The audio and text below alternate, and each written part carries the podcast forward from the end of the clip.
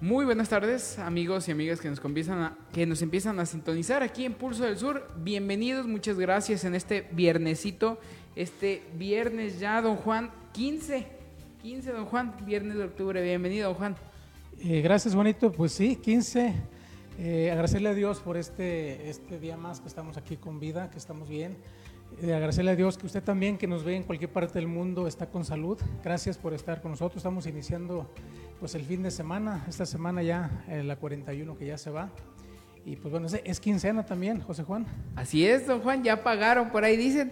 Así que pues bueno, esperemos y este, la gente aproveche ahora sí este día. Don Juan, muy bonito el clima que está el día de hoy, fresco. ¿Qué nos dice el clima? Nos dice el clima que viene el frente frío número 4, ya en unos, eh, bueno, más bien esta, ta- esta tarde, noche, en la mañana de la que sigue del sábado, va, nos va a afectar. Ya lo sentimos el frente frío número 3, el día, el, para amanecer el jueves, eh, José Juan, ¿cómo estuvo? Baja la temperatura, eh, 14 grados eh, como mínima y pues bueno, hoy se espera que este, este frente frío número 4 también afecte. En algunos estados va a haber lluvia, pero eh, no hay que dejar el suéter y el impermeable. Empieza el frío, don Juan. Empieza ya el frío y con esto empezamos a sentir, pues ahora sí un montón de cosas, don Juan, porque viene Día de Muertos y a partir de estas fechas, pues ya hay que agarrarnos porque ahora sí viene que Navidad, don Juan, que las fiestas de acá, que las fiestas allá y sin duda, pues ya se pasó el año corriendo, Juan. Así es, estamos eh, casi ochenta y tantos días de que termine este año y como le decía yo con el licenciado eh, José Juan Llamas, al cual le mandamos un saludo y gracias por la confianza. Este año, después de los 100 días, eh, José Juan, se va el año como dicen, como agua. Y pues bueno, dices, como dice, usted dice, ya vienen las festividades, hay que hacerlas con mucha responsabilidad porque no lo olvide, eh, vamos a estar insistiendo siempre que todavía el COVID no se va y un ratito más le vamos a dar la información del COVID así para que Seguimos en pandemia, don Juan. Y Así así es, y es que, ¿qué le parece si vamos un poquito al resumen de entrada? Y es que el gobernador David Monreal entrega patrullas y motocicletas a la Metropont de Fresnillo y Calera y también de Enrique Estrada. También nombró el gobernador David Monreal Ávila a tres zacatecanas al frente de la Secretaría y Subsecretaría de Educación y Turismo. Una de ellas es de Juchipila y es muy conocida. Le traeremos toda la información. También reconoce David Monreal a Brigada de Crecimientos por ejemplar jornada de vacunación contra el COVID-19. Vamos a tenerle toda la información y también informada el gobernador David Monreal que al magisterio el origen de la crisis financiera de Zacatecas y la ruta para la solución de fondo, cortarla, acabarla. También eh, la sociedad zacatecana sea la única beneficiada de los espacios deportivos, objetivo de la nueva gobernanza. Por fin rehabilitan la carretera Guadalajarita-Yagualica. Don Juan, ¿se acuerda ese tramo?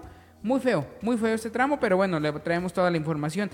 En pésimo estado, alcantarillas, en vialidades y esto en el municipio de Apozo le traemos toda la información. Vandalizan la escuela de música aquí en Jalpa, no se vale, de veras no se vale.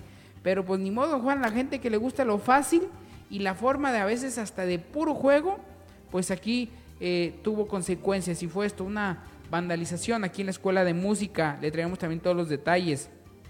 Con disposición, los locatarios del mercado de Jalpa están de acuerdo o no para la construcción de este nuevo mercado, un nuevo proyecto. ¿O qué prefieren ellos? La remodelación, le traemos toda la información aquí. También panteones de Jalpa, sin espacios y en mal estado. Déjeme decirle que si usted va a visitar un familiar que tiene ahí, pues va a ser complicado llegar porque los caminos que están pues nada más son para darle la vueltecita, pero si ya su familiar se encuentra en una orilla, en una esquina o muy en medio, es complicado, le traeremos toda la información, videos y fotografías. También sin puestos ni aglomeraciones en plaza principal para Feria de Jalpa. Ya lo dijo el presidente municipal aquí con nosotros, estuvo en el estudio y lo afirmó y dijo que no va a haber puestos, no va a haber nada en la plaza con el fin de evitar más contagios. Le traeremos toda la información. Reporta hoy la Secretaría de Salud 68 zacatecanos recuperados de COVID-19. Toda esta y mucha más información aquí en Pulso del Sur.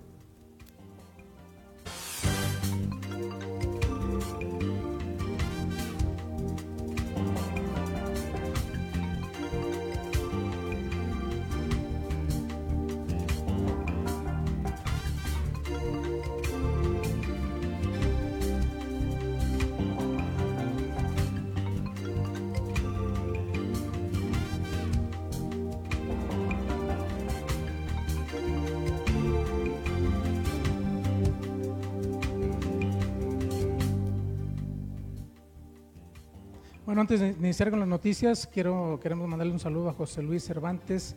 Dice saludos para la familia López Pérez y Flores López. También un saludo de Margarita Martínez Nieves, que dice saludos para desde Las Vegas. Lo mismo un saludo para Carlos Roque y Juan González de Huanusco. Bueno, iniciamos con la primera información del día de hoy. Esto que entrega el gobernador David Monreal, patrullas y motocicleta a la metropol, esto en Fresnillo. Eh, derivado de, de, esto, entrega, donde entregó patrullas y motocicletas, eh, motocicletas a la Policía Metropolitana, esto en Fresnillo, Calera, Enrique Estrada, esto como parte del respaldo y acompañamiento que comprometió en todas las corporaciones policíacas eh, para en un solo frente recuperar la paz social y la tranquilidad de Zacatecas. Al dirigirse a los presidentes municipales, el mandatario zacatecano les aseguró que no están solos y que ahora les acompaña el respaldo del Estado y del presidente de la República en esta búsqueda de recuperar la paz y dijo, todos estamos en esta lucha, hay respaldo y voluntad.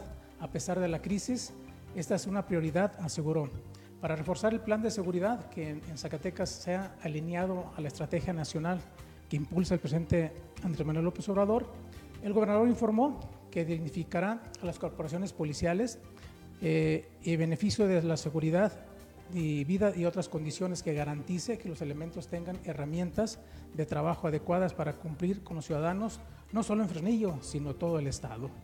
En esta eh, primera etapa eh, de renovación del parque vehicular, que será gradual, entregó cuatro motocicletas y tres patrullas a la metrópoli de Fresnillo.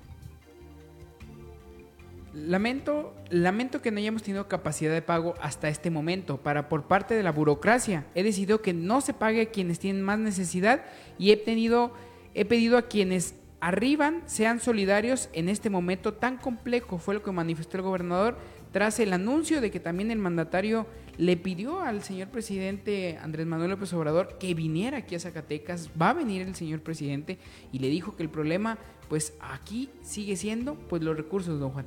Así es. También en este evento el mandatario estatal pidió al pueblo de Zacatecas que tenga confianza, apoyo, compresión y paciencia en que su gobierno va a resolver los graves problemas que le heredaron al Estado las administraciones pasadas, ya que con poco a poco se ha ido avanzado en algunos de los más apremiantes, como el pago de los empleados de la administración pública estatal. Así es, pues bueno, este es algo muy importante. A pesar de eso, la seguridad sigue y también hay que decirle, la inseguridad en el estado está creciendo. Somos uno de los estados más calificados, el número uno de inseguridad con el municipio de Fresnillo, el más inseguro a nivel nacional. Entonces, esto es algo que preocuparnos. Pero bueno, vamos un poco a otro tema y es que el gobernador David Monreal nombró a tres zacatecanas al frente de la Secretaría y Subsecretaría de Educación y Turismo. El mandatario tomó protesta a Maribel Villalpando Aro como secretaria de Educación y a Giselle Liliana Llamas como subsecretaria de Educación Media y Superior. Nuestra querida maestra Maribel Villalpando es oriunda aquí del municipio de Juchipila, era encargada regional de los programas de bienestar eh, de los servidores de la nación, ¿no, Juan? Sin duda alguna, pues esto es un paso mayor aquí para la gente de la región, porque estamos hablando de que una juchipilense, una persona de acá del sur de los cañones, pues ahorita se encuentra en una de las áreas más importantes del Estado, Juan, como es la Secretaría de Educación Pública. Así es, y una, una secretaría, eh, José Juan, con muchos problemas todavía, hasta que no se solucione bien esto del pago de las pensiones a los maestros. Y pues bueno, yo sé que la maestra Maybel tiene agallas, tiene, tiene pues eh, las armas para salir, salir adelante. Y las va a necesitar, don Juan, porque llegar ahí no va a ser nada fácil. Es una cueva de lobo que en estos instantes en estos momentos, pues la gente lo reconoce y sabe que es una problemática al por mayor. Así es, pero con la capacidad que tiene la maestra, ya hemos visto, la conocemos y va a salir adelante. Mucha suerte, maestra. Así es, los nombramientos se dan en congruencia con el compromiso del gobernador de abrir paso a las mujeres en los espacios de toma de decisiones para alcanzar la transformación de Zacatecas. Esta mañana el mandatario estatal nombró como secretaria de Educación a Maribel Villalpando Aro y a Giselle Liliana Llamas Ibarra como subsecretaria de Educación Media Superior, mientras que a María Teresa Inguanzo González le tomó protesta como la, la subsecretaria de Promoción Turística de la Secretaría de Turismo de Zacatecas. La Secretaría, eh, la Secretaria de Educación, Maribel Villalpando, es profesora de educación preescolar y bachillerato. Además cursó la maestría en población, desarrollo y políticas públicas y se ha desempeñado como docente en el Centro de Actualización del Magisterio. En su paso por el servicio público, Villalpando Aro se desempeñó como subdelegada de programas para el desarrollo regional aquí en Jalpa, donde coordinó los esfuerzos junto con los servidores de la Nación para la aplicación de los, programas sociales del Gobierno de México aquí en la región. También fue vocal del Comité de Equidad de Género y subdirectora de Participación Ciudadana de la extinta Secretaría de Planeación y Desarrollo eh, Regional. En tanto, la subsecretaria de Promoción Turística, María Teresa Inguanzo, es licenciada en Administración Hotelera por la Universidad Autónoma de Guadalajara y maestra en Administración Pública por el Instituto de Estudios Superiores, Estudios Universitarios de Puebla. Eh, Tere Inguanzo, muy conocida por, como Tete Inguanzo, es una de las propietarias de los hoteles de la cadena de hoteles Don Miguel. Es una empresaria, alguien que conoce el ramo.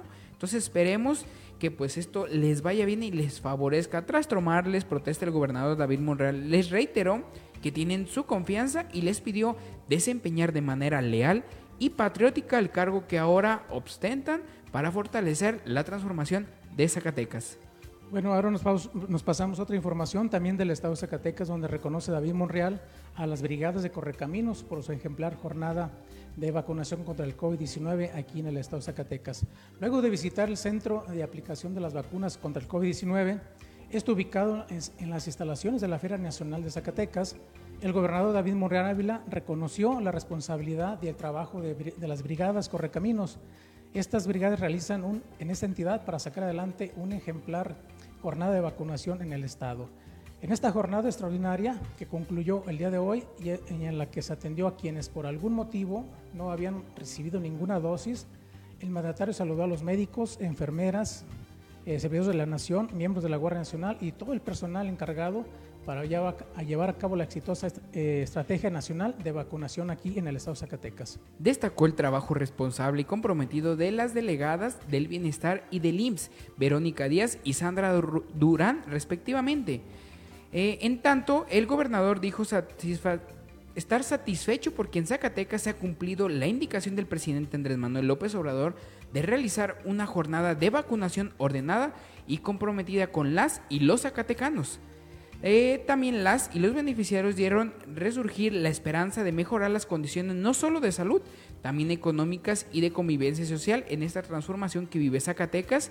Agradecieron al gobernador su gestión para abrir nuevas fechas para quienes, por múltiples causas, no asistieron a las previamente programadas estas las jornadas de salud.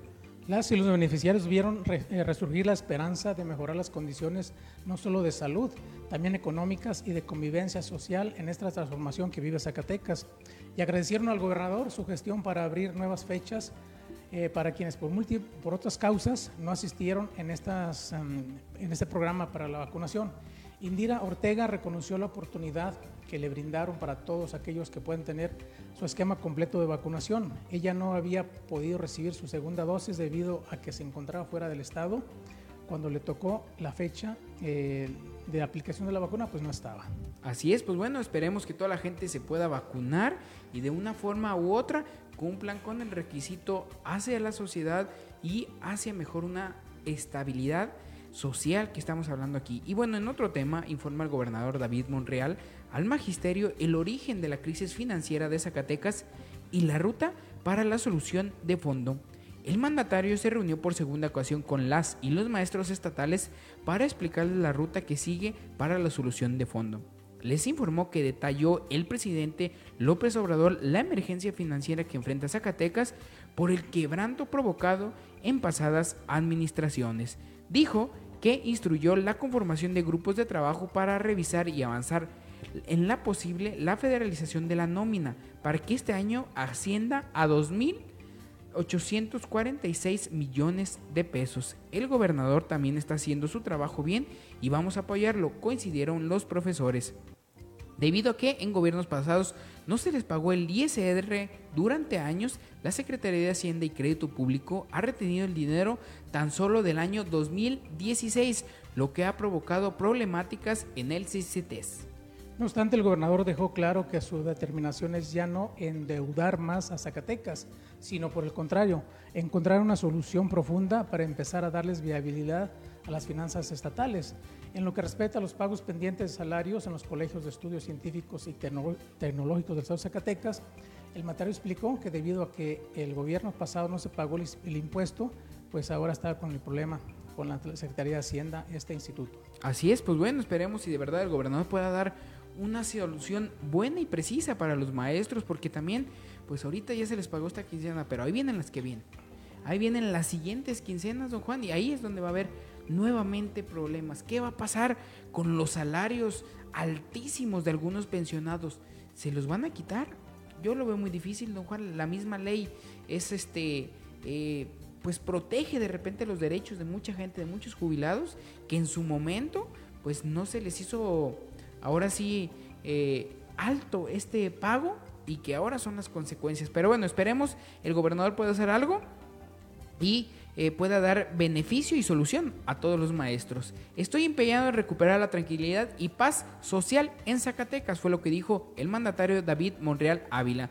El mandatario estatal encabezó la ceremonia de destrucción de armas de fuego por parte de la Sedena se da paso a un plan especial de seguridad que será apoyado por el presidente de México, Andrés Manuel López Obrador. Se destruyeron también más de 160 armas de distintos calibres, así como más de 20 mil municiones decomisadas, referendo también su compromiso con las fuerzas castrenses y las corporaciones policiales a favor de la transformación del Estado y del bienestar social. En este compromiso que tiene el gobernador David Monreal de recuperar la tranquilidad y la paz y regenerar el tejido social en Zacatecas, lo cual solamente se logrará con trabajo conjunto entre la sociedad, eh, las corporaciones de seguridad y las autoridades. Al encabezar la ceremonia de destrucción de armas de fuego por parte de la Secretaría de la Defensa Nacional, el mandatario estatal pidió a las fuerzas castrenses de seguridad y dijo que no desistamos de esta lucha, estamos empeñados en que logremos la recuperación de la paz en nuestro estado. Así es, aunque el de aunque también asimismo el gobernador eh, también asistieron Verónica Arias Robles, delegada de programas para el desarrollo en Zacatecas, representante de las Fiscalías Generales de la República y del Estado, de los ayuntamientos de Guadalupe y Zacatecas, así como las mesas de construcción de paz y seguridad. Pues esperemos y que de todas maneras en esta destrucción de armas, don Juan, se sigue garantizando la, la seguridad. La verdad es que son muy pocas armas, don Juan a comparación de todo el crimen organizando que anda ahí en la calle y que está muy bien armado. Sí, son, fueron 160 armas de distintos calibres, eh, 20 mil municiones o, eh, balas, las que se destruyeron en esta vez, pero bueno, en la ceremonia, como, como dice usted, ya estuvo ahí este, el coronel de artillería, eh, Leopoldo Corona Camacho y grandes este, personalidades. Así es, don Juan, pero bueno, esperemos si esto sea solución. Lo dudo, la verdad es que mucha gente hoy en día tiene hasta un arma por defensa propia y pues esto es parte de lo que se vive en nuestro país y en nuestro estado. Que la sociedad zacatecana sea la única beneficiada de los espacios deportivos, objetivos de la nueva gobernanza. Revisarán minuciosamente los comodatos de los campos de las unidades deportivas como la Benito Juárez. El gobierno de Zacatecas realizará una revisión del estado jurídico en el que se encuentran cada uno de estos lugares. Son varias las instituciones y organismos que pretenden utilizar no solo el campo 5, también el 1 y el 4, además de los infantiles. Sin embargo, deberán esperar el diagnóstico y revisión del estado en que se encuentren dichos espacios, esto a través de la vía jurídica para determinar lo que más convenga y ponerlos a disposición de la población sin, sin ningún distinto. Son varias las instituciones y organismos que pretenden utilizar no solo el campo 5, sino también el 1 y el 4, además de los infantiles. Sin embargo, deberán esperar el diagnóstico y revisión del estado en que se encuentran dichos espacios a través de la vía jurídica para determinar que más convengan y ponerlos a disposición de la población sin distingos. Pues bueno, esperemos y todo esto se arregle porque también es un problema, los municipios están igual, tienen muchos problemas con los espacios públicos, algunos ni escriturados, como pasó en el santuario, don Juan que creían que el municipio era el dueño y resulta que salió el dueño y con todas las de la ley hasta le puso su vallita y dijo de aquí no pasan por favor. Que esto es normal y esto es de aplaudirse por el dueño, porque al fin eh, al cabo el dueño se puso las pilas y él dijo este espacio es mío y de aquí nadie pasa y puso su enmayado y puso todo y hasta se pelearon y todo, pero la gente pues entendió y el dueño pues ahí reclamó. Y es lo que puede pasar en estos espacios de Juan. Sí, en, este, sobre esta nota, Fernando Pacheco Ibarra, Luis Dueñas Esquivel, Pedro Martínez Beina y Pedro González Quirós, presidente de distintas ligas futboleras de la capital zacatecana, establecieron el compromiso de capacitar y actualizar a los entrenadores para que dicha preparación se refleje en el circuito deportivo. Así es, y bueno, nos vamos hasta Juchipila, donde por fin rehabilitan la carretera Guadalajarita-Yagualica el gobierno municipal realiza trabajos de mantenimiento y limpieza en la carretera Guadalajaritas de Agualica, esto con el objetivo de poder dar un mejoramiento en esta vía. Por gestiones de la alcaldesa Rocío Moreno y en colaboración con los miembros de la sociedad civil, se hicieron trabajos de limpieza sobre dicha carretera para rehabilitar y mejorar el paso de vehículos. Se dijo, esta carretera es importante para nuestra región, ya que conecta a los municipios del sur de, Zacatecas con el, municipio vecino de Yagualica, Jalisco. Sin embargo, desde hace mucho tiempo se hizo una modernización de esta vía, pero siempre hay muchos derrumbes y baches en esta carretera, expresó la primera eh, edil del municipio de Huichipico. No, y ahí podemos ver las imágenes, las ilustraciones de Juan Miren más qué cochinero. ¿Usted cree que un vehículo puede pasar por ahí? No. No, esto es eh, inaudito. ¿eh? Y, y, todo es por las malas atenciones, don Juan, las malas. Miren más aquí. No, hombre. Es una carretera que en su momento se hizo muy buena y ahora miren más. No, no, no. Es algo que de veras es algo que aplaudirle a la presidenta por este trabajo que está haciendo. Obviamente la limpieza pues no, no lo es todo, don Juan pero pues ya es una gran, gran ventaja. Sí, esta carretera que a finales, a principios, perdón, al principio de, esta carretera se llamaba la carretera del amor. Er, eh, eh, era, bueno, fue tramitada, fue gestionada por un político que así se le puso la carretera del amor. Ay, ¿y eso por qué, don Juan? Supuestamente porque el político venía a ver a alguna persona, no sé si era de Yagualica, aquí a la zona, o de aquí hacia Venía a ver a la novia por acá. Pues bueno, pues aquí ya estamos viendo que se abandonó. Yo creo que también el amor se abandonó, don Juan. Entonces, pues bueno. Pero bueno, vamos a cambiar un poco más de temas y nos vamos hasta Pozol, donde las alcantarillas y las vialidades están en pésimas, pero pésimas condiciones. Dentro de las actividades de reparación que el gobierno municipal está realizando y tras la queja de la ciudadanía del mal estado de las alcantarillas y el deterioro de la infraestructura pública que se encuentra en muy mal estado, por ello se dio comienzo a la reparación de varias alcantarillas y pues ahora sí de varios caminos. Juan, mire aquí lo podemos ver en las imágenes que Imagínese, Juan, usted hasta con el miedo de pasar ahí. Sí, exactamente. Fue la presidenta municipal, Gabriela Arellano Quesada, en coordinación con el Departamento de Obras Públicas y el Sistema Municipal de Agua Potable, que realizaron los trabajos de mejora a los sistemas de alcantarillado y vialidad de la entidad. La calle Allende es una de las vialidades que está recibiendo la atención en reparación. Finalmente, la primera edil dijo que es un compromiso de su, de su mandato dar garantías de seguridad y de espacios más adecuados para la sociedad de Aposol. Sin duda alguna, pues ahora sí eh, tiene mucho trabajo los municipios porque lo estamos viendo en todos los, los municipios, don Juan. O sea, la reparación está al día. La reparación que dejaron a lo mejor administraciones pasadas o que ya existían y que nunca se les tomó en cuenta, pues ahora eh, es lo que están haciendo los nuevos alcaldes, don Juan. A falta de recursos, pues están trabajando con lo que tienen, con la mano de obra que tienen y pues con el poco recurso que tienen ahí, Juan.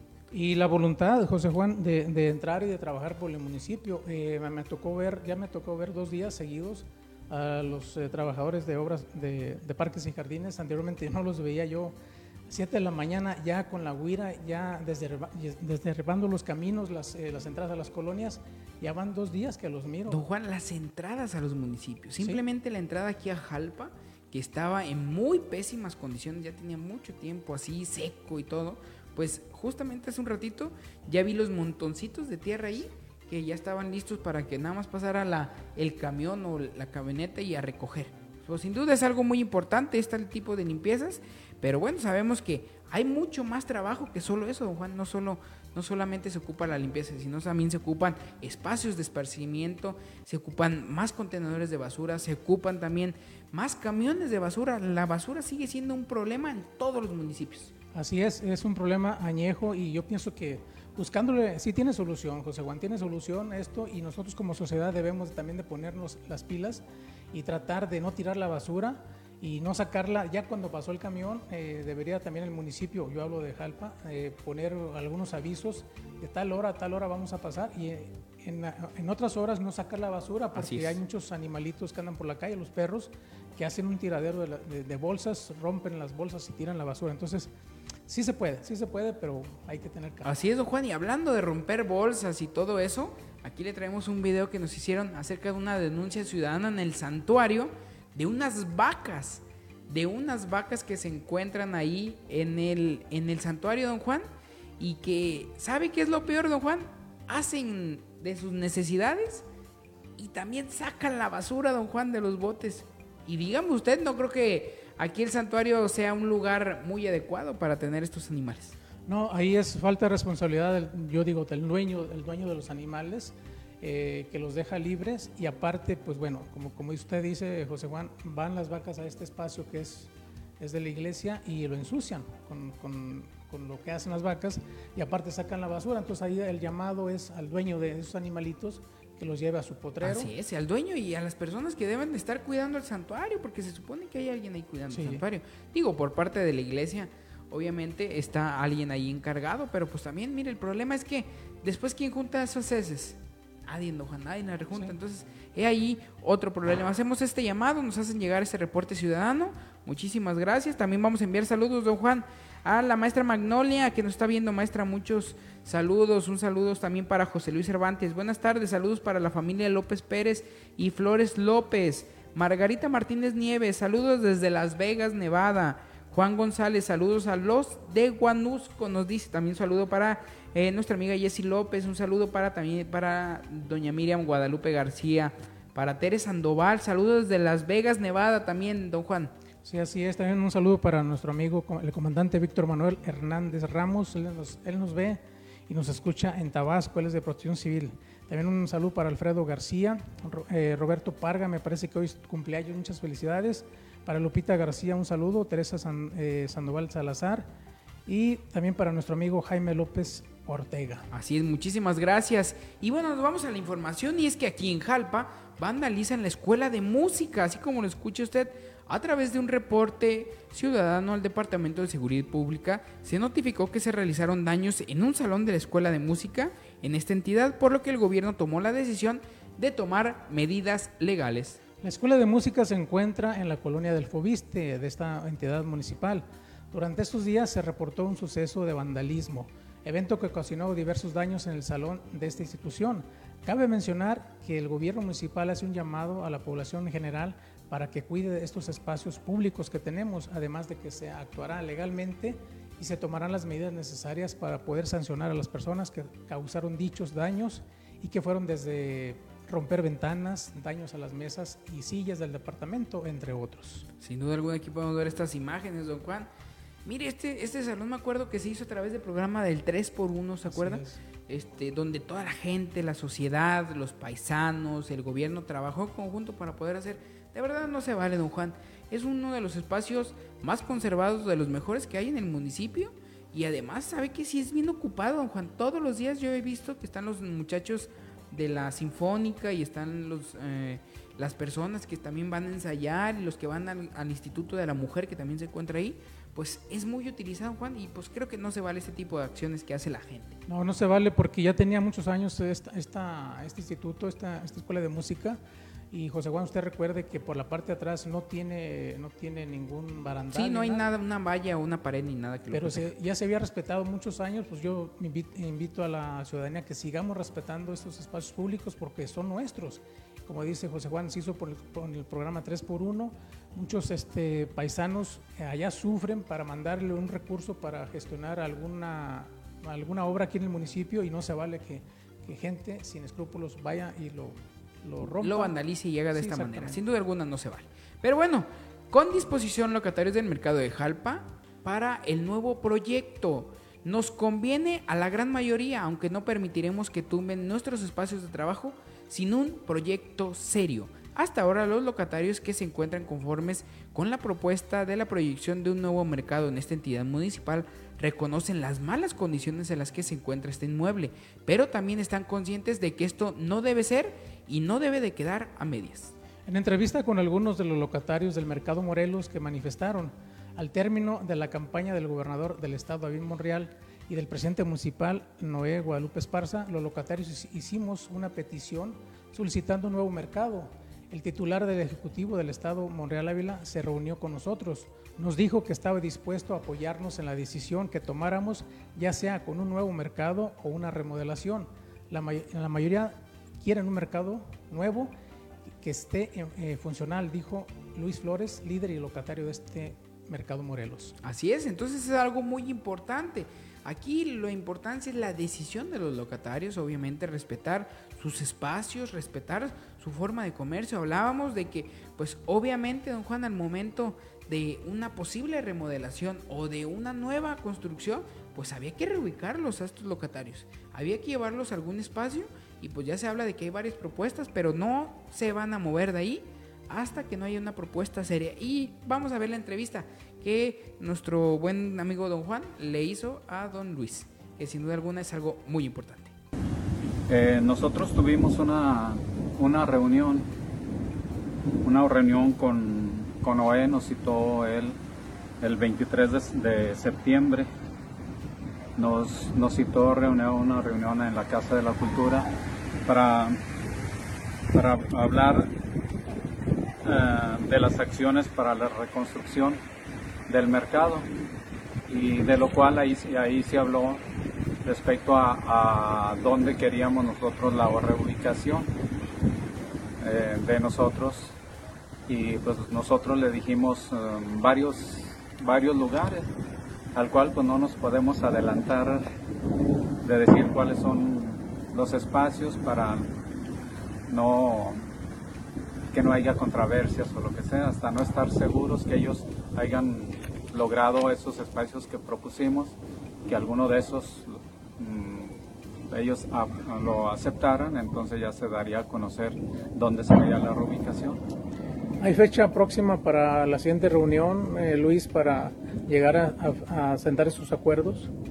Em, pues ellos, eh, nosotros después de esa reunión que tuvimos con OE, eh, los puntos que se trataron fue de que, de que se iba, se iba a convocar a, bueno, se iba a hacer un comité para para mm, que diéramos a conocer cuál era, cuáles eran nuestras necesidades de espacio.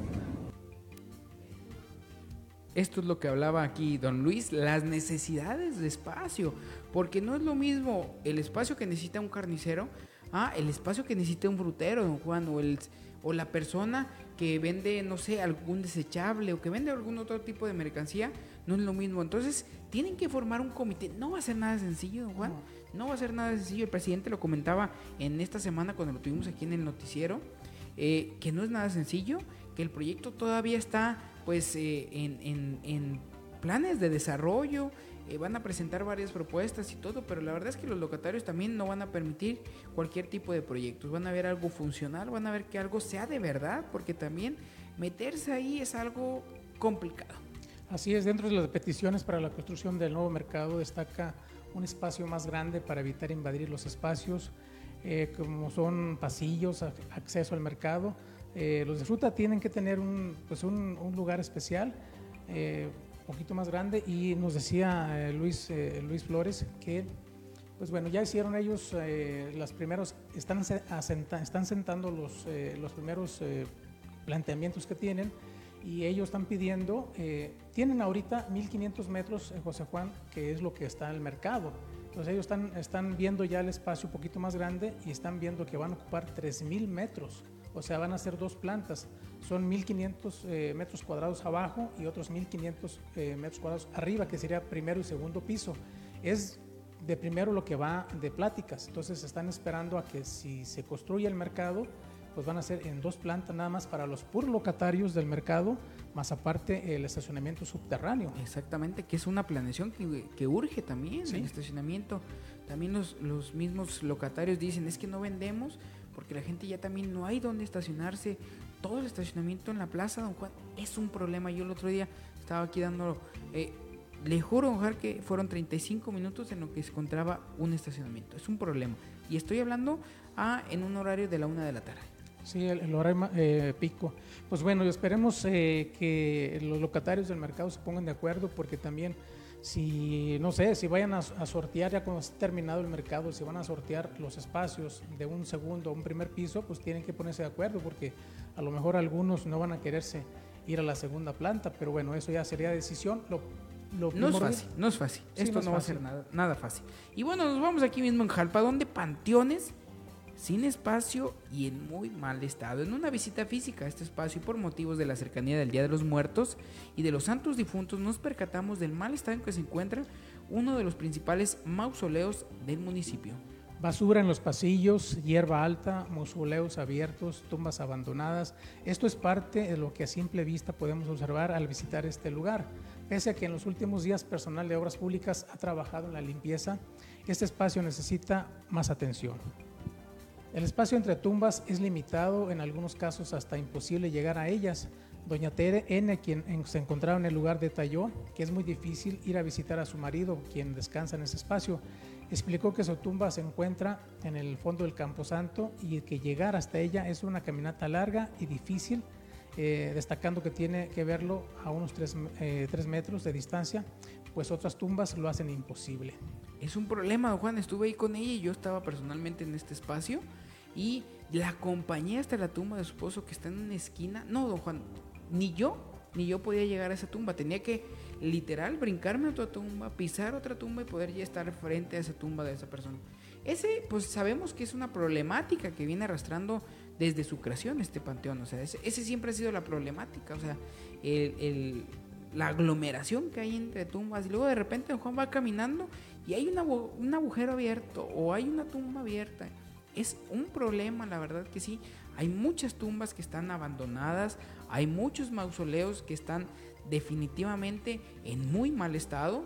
Entonces sabemos que esto es un trabajo en conjunto, sabemos que hay propietarios, hay dueños de estos mausoleos, pero también es muy importante tener pues ahora sí el trabajo en conjunto de gobierno y de ahora sí de pues de los dueños. El gobierno ha ido a limpiar y eso eh, ese día que yo fui estaba personal de obras públicas limpiando, pero pues no solamente se trata de eso, Juan, se trata también de pues dar a lo mejor un poquito de trabajo más en los espacios y tener caminos pues más accesibles. La verdad es que para una persona adulta a veces es hasta imposible llegar a una tumba. Así es, y ya estamos a 15 días, eh, José Juan, de que se vengan los días más grandes para visitar a, estos panteones.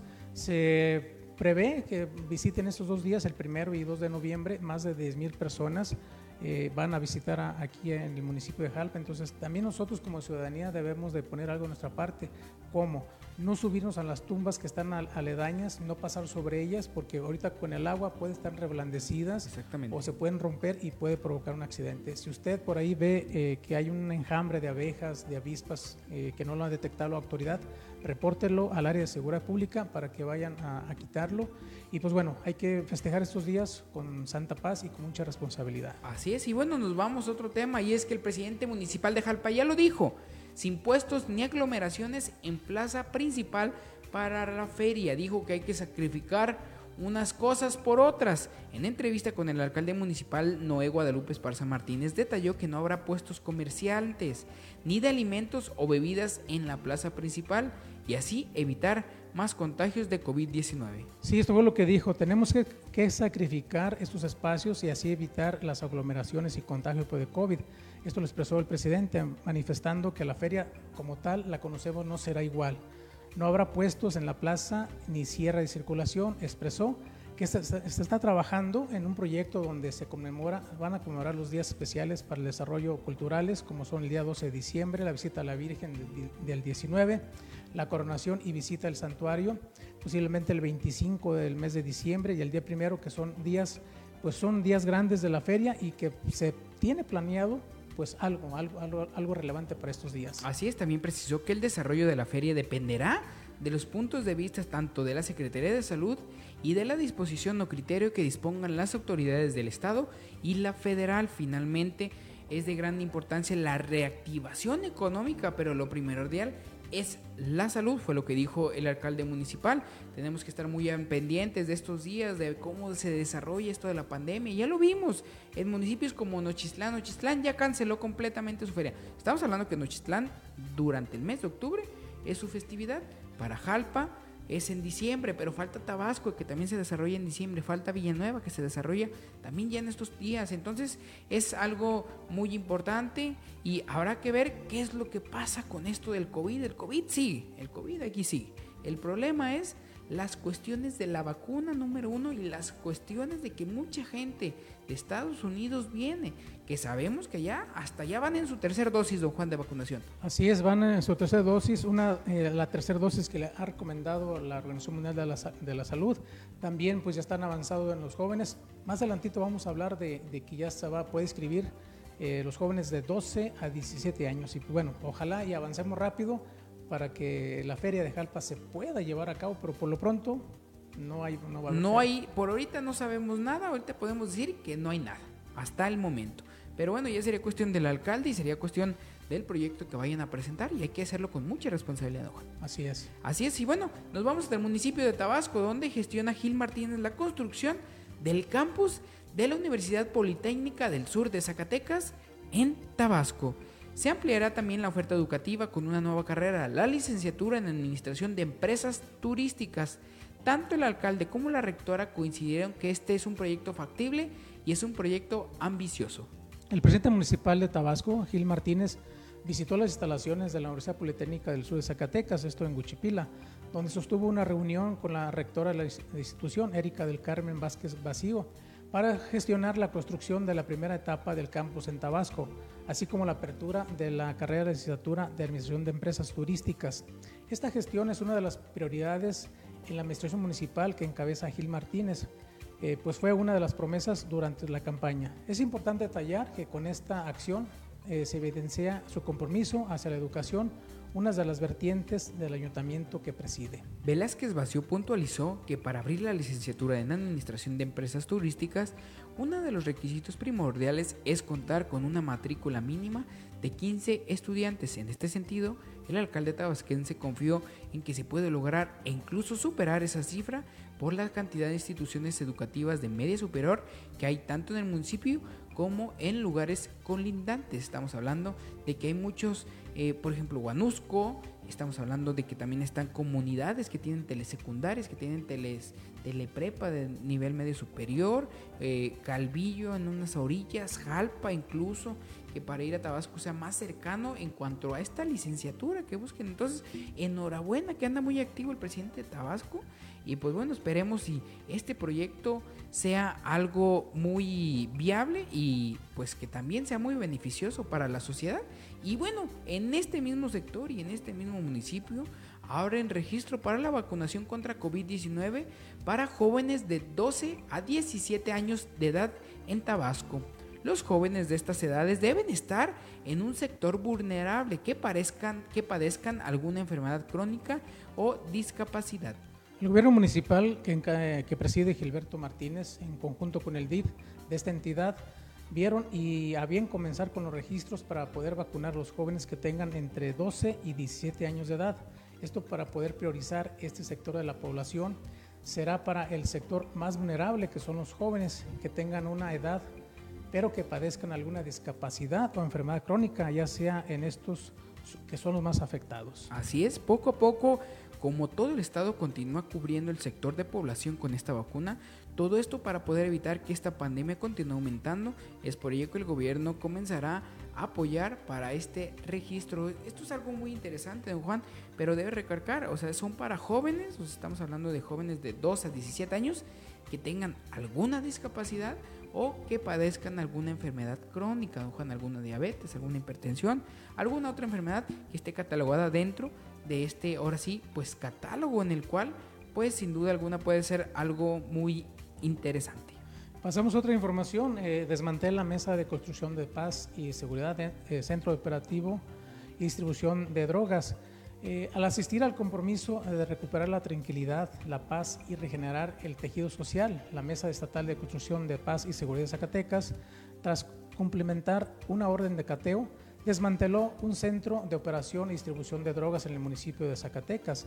En seguimiento a las líneas de investigación relacionadas con la operación de esta célula de un grupo delictivo en el municipio de Guadalupe, los integrantes de la Mesa de Construcción de la Paz, de manera coordinada, desarrollaron labores de inteligencia, investigación de gabinete y campo que permitieron identificar un inmueble que era utilizado como centro de operación para la distribución de la droga.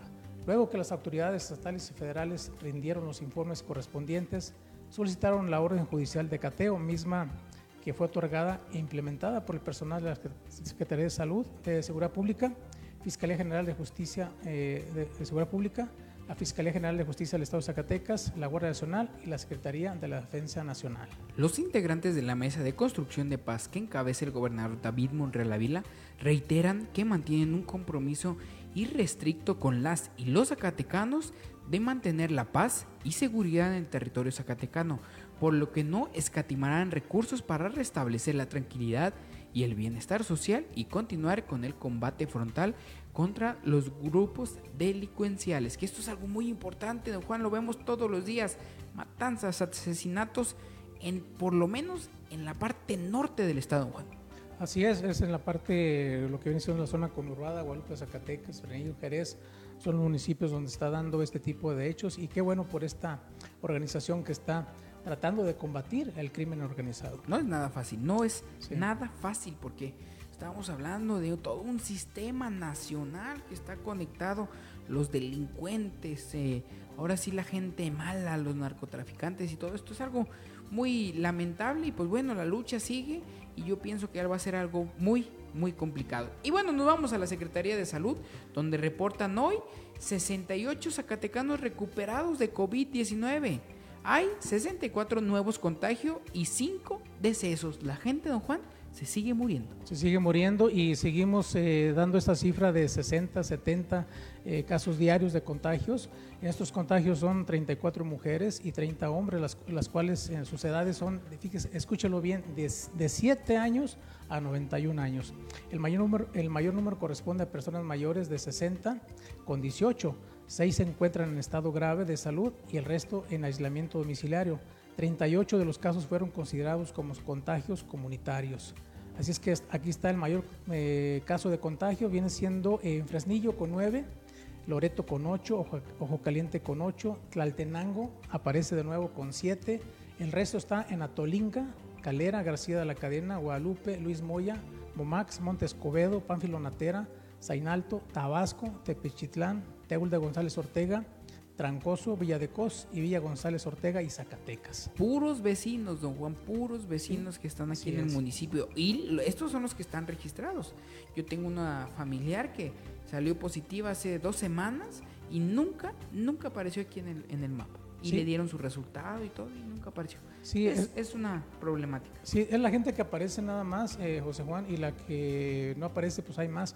Eh, estuve platicando hace rato yo con una persona de Tlaltenango, y yo le preguntaba a él, dije, ¿por qué hay mucho contagio en Tlaltenango? Tlaltenango y Jalpa más o menos es la población parecida.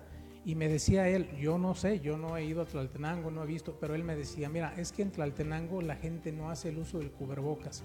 Por eso se ha disparado mucho los casos en Tlaltenango. Yo vengo a Jalpa y la gente de Jalpa sí usa el cubrebocas, así es que ahí está una, una, clave más y lo que seguimos insistiendo, eh, José Juan, el uso del cubrebocas. Sí, porque la verdad es que vemos, a pesar de que lo digan muchos este, expertos o lo que sea, salimos a la calle, don Juan, y vemos ahorita el, eh, ahora sí, el gentillero sin cubrebocas. Esa es una. Vamos a los bares, don Juan, y también está igual. El uso de cubrebocas no existe y nos vamos a las tienditas y a otros lados y no, pues está igual, don Juan. Entonces es una problemática. Ya vamos de salida, ya la mayoría ya estamos vacunados. No hay que bajar la guardia, no hay que decir no al uso de cubrebocas, úselo, no pasa nada. Ya vimos que también los pequeños se enferman, don Juan, menores de 7 años se están enfermando, los adultos se siguen enfermando y siguen muriendo, Juan. Ni modo, esto es así, hay que seguir luchando en contra del COVID-19. Así es, y las, desgraciadamente las cinco personas que fallecieron me vienen perteneciendo a los, a los municipios de García de la Cadena, Tlaltenango, Villanueva, Tolinga, eh, aunque dos de ellos padecían de diabetes e hipertensión, pero bueno, vuelven a aparecer los, como, como usted dice, los municipios vecinos. Así es. Hay que, hay que tener muchas precauciones. Don Juan, hemos llegado a la parte final de este noticiero, no sin antes agradecer a usted que nos está viendo, que nos está sintonizando. Le agradezco aquí a Tere Sandoval que nos está viendo, Ana Clementina que también nos está viendo. Un saludo, un saludo para todas aquellas personas que nos están viendo, Juan. Un saludo también para el profe eh, Leobardo Acero que nos está, nos está viendo por allá por California. Un saludo también por allá California a Roberto Romero, tío de nuestro amigo eh, este, Rodrigo. Rodrigo, así y también para Mexicali, a mi primo eh, Servando Ortiz Roque, un saludo. Un saludo para todas aquellas, un saludo para usted que nos está viendo, que es parte de este noticiero día con día. Le agradecemos allá en cabina a nuestro ingeniero Luis Fernando Lujano. Muchísimas gracias Luis por estar aquí con nosotros. Le agradecemos a usted que nos está viendo. Nos vemos y nos escuchamos hasta la próxima. Don Juan, muchísimas gracias por el acompañamiento. Al contrario, un saludo a toda la gente, cuídese mucho, sigamos haciendo uso del cubrebocas, de la sana distancia, el gel, el alcohol, todas las medidas contra el COVID, porque todavía no se va esta, esta enfermedad y va a durar un tiempo más. Así es, y recuerde usted, hoy es viernes y hay que tener mucho cuidado, ya es viernes y el cuerpo lo sabe, don Juan, entonces le recomendamos, recuerde, hay alcoholímetro por ahí, entonces hay que tener mucho cuidadito porque lo pueden agarrar, entonces hay que tener ahora sí, las precauciones. Y no solo eso, recuerde, el alcohol ocasiona accidentes. Y aquí en Jalpa y en cualquier parte del mundo sigue siendo uno de los principales factores de muerte en, pues ahora sí, eh, en cualquier parte, don Juan. Así es, hay que cuidarnos, hay que hacer uso del cinturón de seguridad y si va a manejar mejor, eh, y si va a tomar, mejor no maneje. Así es, nosotros nos vemos y nos escuchamos hasta la próxima. Le agradezco a usted, recuerde buscarnos en todas nuestras redes sociales, búsquenos en Instagram como Pulso del Sur, ahí tenemos fotos, videos, tenemos mucha información, muchas cosas entretenidas. Envíenos su reporte ciudadano si alguien no le hace caso, si alguna autoridad municipal, estatal o quien sea le levanta la mano, le levanta la voz, le grita o le dice algo, tome video. Hoy en día el celular es su arma y usted puede tener mucha información y mucho beneficio con esto. Muchísimas gracias. Nos vemos. Disfrute este viernes, este fin de semana. Nos vemos y nos escuchamos hasta la próxima. Bye bye.